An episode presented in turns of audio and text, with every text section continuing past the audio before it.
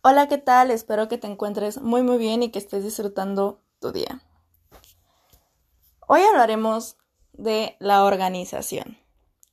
Y es que en mi caso, creo que la organización es lo que te lleva al margen de tu existencia. Eso suena muy filosófico, lo sé.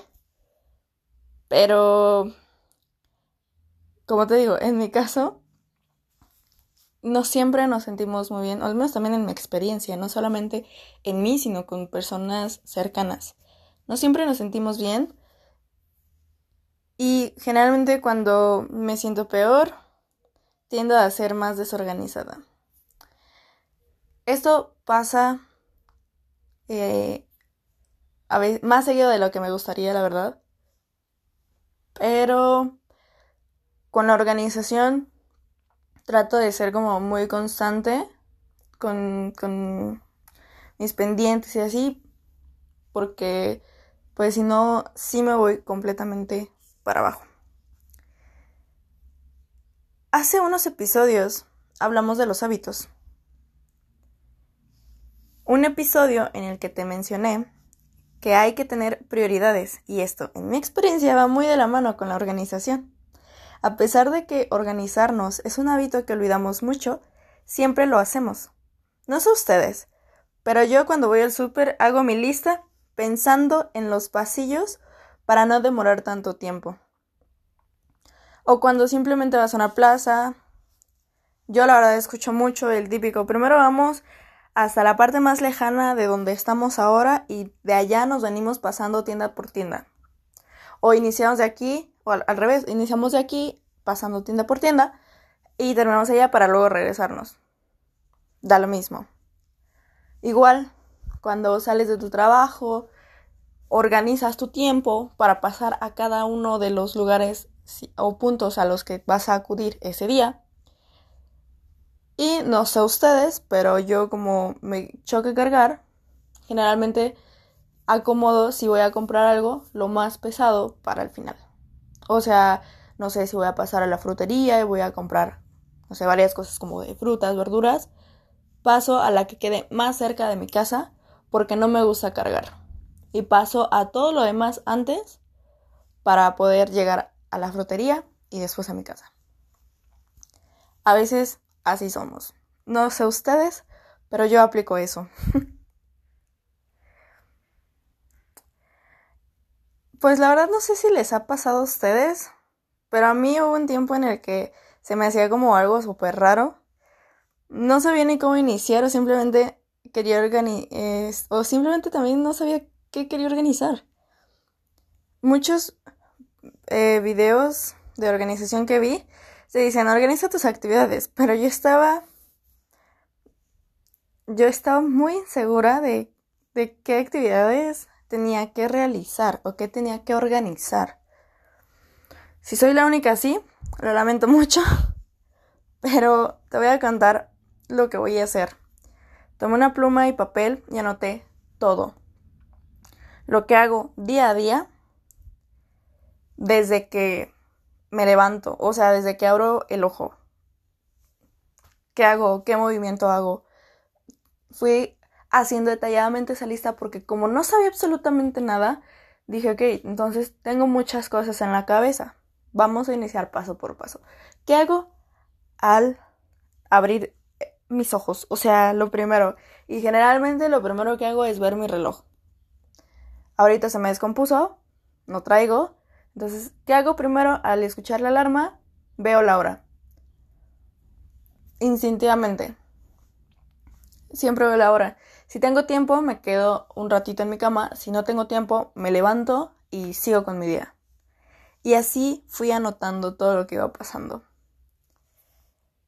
O sea, lo que era más constante. Después, eh, fui anotando como qué me tocaba hacer los lunes. Por ejemplo, los lunes me tocaba hacer no sé, salía más tarde de la escuela los lunes, por lo tanto me regresaba más tarde, pero ya no hacía tantas cosas. El martes no tenía una carga tan pesada de materias en la universidad, entonces me regresaba muchísimo más temprano y que y yo podía hacer, no sé, de comer, podía arreglar mi cuarto, podía adelantar pendientes ese tipo de cosas. O sea, lo que, lo que no era como tan periódico, como que no tenía que hacer diariamente, ¿sabes? Y después saqué, oh, pues eso me hizo sacar como que todos los pensamientos que yo tenía en la cabeza e hizo que mi mente estuviera más clara. La verdad es que no necesitas mucho.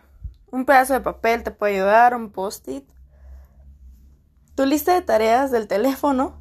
Y ahora hay muchos que nos pueden ayudar en... Hay muchas otras aplicaciones, por ejemplo, Notion, Trello, Task, creo que se llama en Google.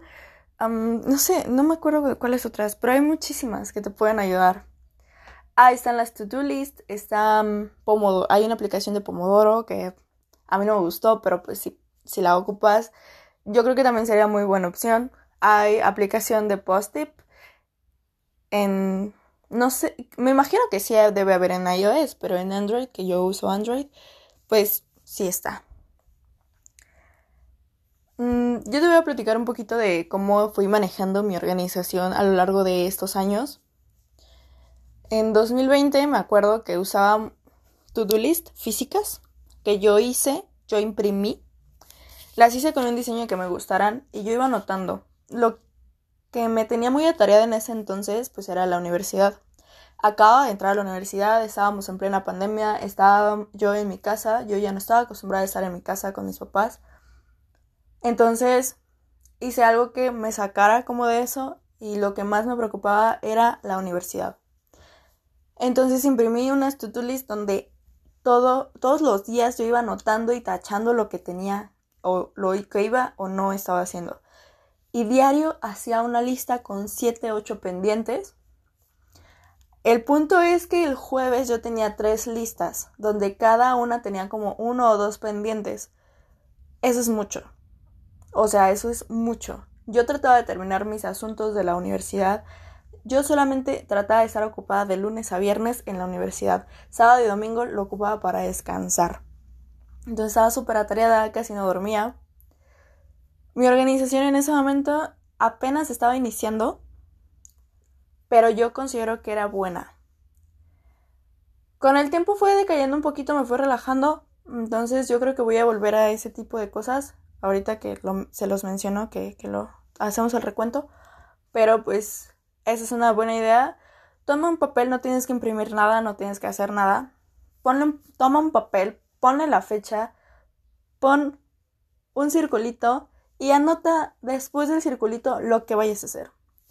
Algo que sí te recomiendo mucho es que no pongas como hacer el proyecto de tal, sino que hagas más fácil. ¿Qué necesitas hacer para ese proyecto? Ah, pues necesito hacer una investigación. Necesito hacer un PowerPoint. Necesito buscar imágenes.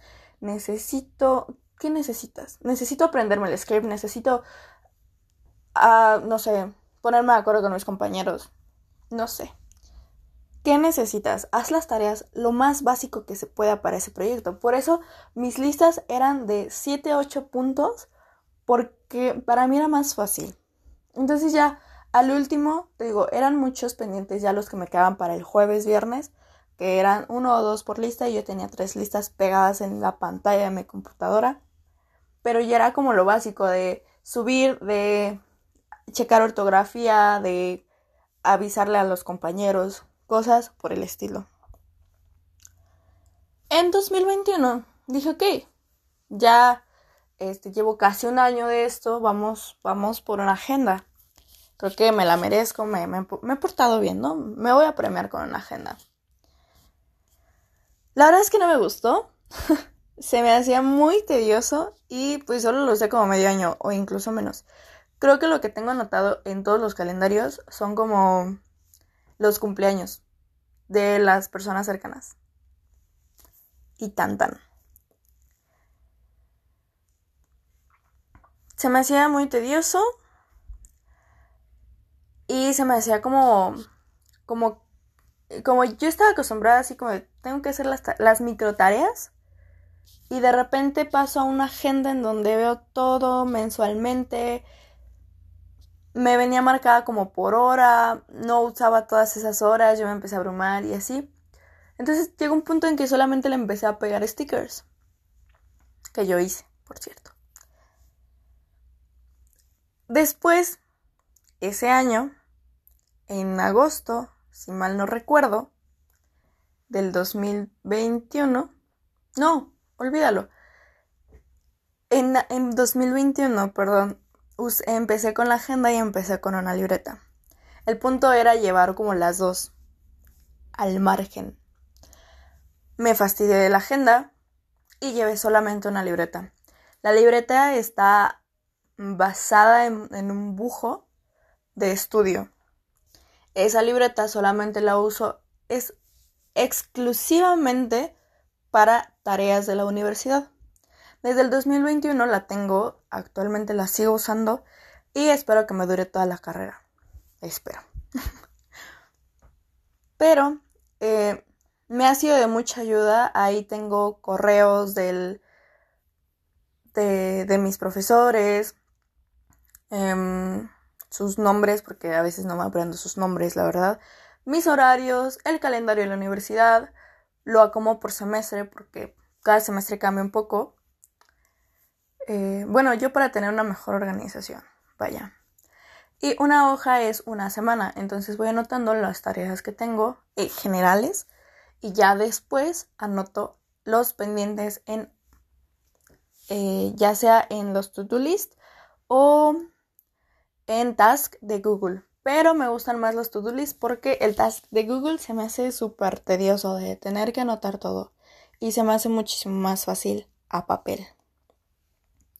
Si quieres saber un poquito más de esta libreta, tengo un video en YouTube. Mándame un mensaje si quieres escucharlo. Este. Si quieres verlo, vaya. Y pues si también crees que es posible un review de cómo lo llevo ahora, eh, un update, pues dime. También no tengo ningún problema en compartirlo. Igual en YouTube tengo un video sobre esa agenda y esa libreta. Ahora, aparte de esa libreta, porque te digo que la sigo usando, uso un planner mensual de Wookie Planners, que me ha acompañado por más de medio año. Y estoy muy agradecida con esto. Creo que es un planner que en realidad es sencillo de usar y ella, no voy a mencionar su nombre porque la verdad no lo recuerdo y no quiero equivocarme, pero ella, la creadora de Wookie Planners, te da consejos para organización y para vivir tu día a día como estudiante. No necesariamente tienes que ser estudiante, cabe aclarar, pero su público, su contenido va enfocado más a los estudiantes de carreras universitarias primordialmente. Si no sabes cómo empezar a organizarte y la verdad no cumples con estos requisitos, no importa. Y puedes seguirla, síguela. Vas a aprender muchísimo, te lo aseguro. Su manera de cómo crear contenido, la verdad, lo agradezco mucho porque se preocupa mucho por guiar paso a paso a los demás. Y eso hay personas que no lo hacen. Otra app que me gusta mucho y es parte de mi vida ahora porque la uso diariamente, o sea, lo reviso diario, es Google Calendar. La verdad es que me hace muy fácil de usar y tengo absolutamente todo. Cuando entro a clases, cuando salgo de clases. Yo ahí programo absolutamente todas mis clases del semestre. Programo actividades y me encanta. La verdad sí es muy fácil de usar. Eh, es creo que la única app de Google que uso para todo. La verdad es que también probé Notion, probé, como te dije, Trello, probé Pomodoro, probé To-Do List de, de Google, pero es que me fastidié.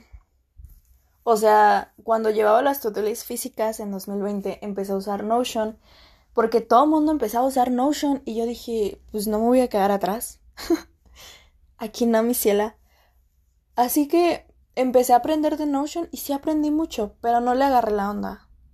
Sí lo uso para algunas cosas, la verdad es que sí, pero no para todo.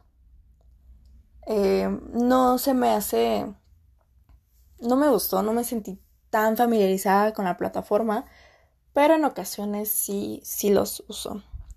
Por ejemplo, para escribir estos podcasts, me gustan mucho, los escribo aquí y ya, no hay ningún problema. Pero, pues, de ahí en más, no los ocupo. Trello, la verdad es que sí se me hizo una plataforma muy fácil. Mm, tal vez tengo que agarrarle, no lo usé tanto tiempo porque estaba ya también un poquito cansada de Notion, pero yo creo que le voy a volver a dar otra oportunidad. A ver cómo me va. Ocupé Pomodoro mucho tiempo, pero no me gustaba, me fastidiaba bastante. Y es que también Pomodoro mm, no me gusta cómo se organiza el tiempo.